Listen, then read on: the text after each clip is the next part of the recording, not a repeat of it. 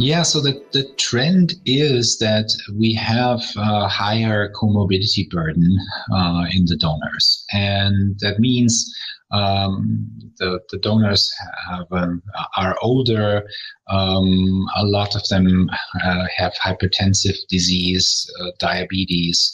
Um, we also have uh, a lot more in recent years really marginal, very old donors where sometimes the only um, um, intelligent option would be dual kidney transplantations, which is not uh, accepted by uh, all recipients. So these are uh, significant contributors to uh, reduced transplant um, survival and uh, but but still you know these extended criteria donor organs have a um, significant potential to contribute to the donation pool.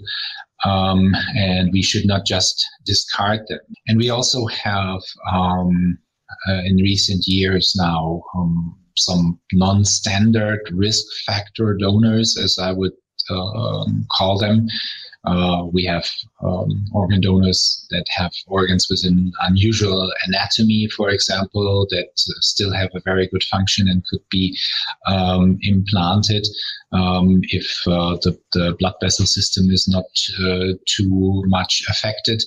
And then we have um, uh, infectious diseases uh, in donors, like HIV, for example, that uh, these organs can be used in uh, in recipients that are HIV positive, for example.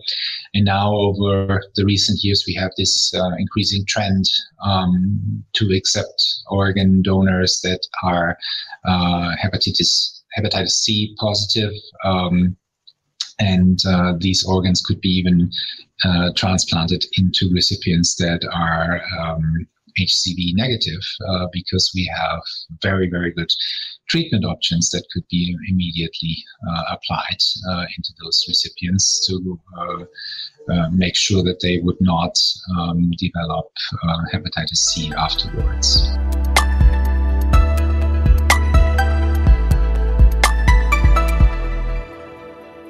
If you have um, a risk factor donor, for example, uh, that has uh, an infectious disease, if the infectious disease is controlled, that uh, does not particularly affect probably the outcome uh, and the functionality of the transplant.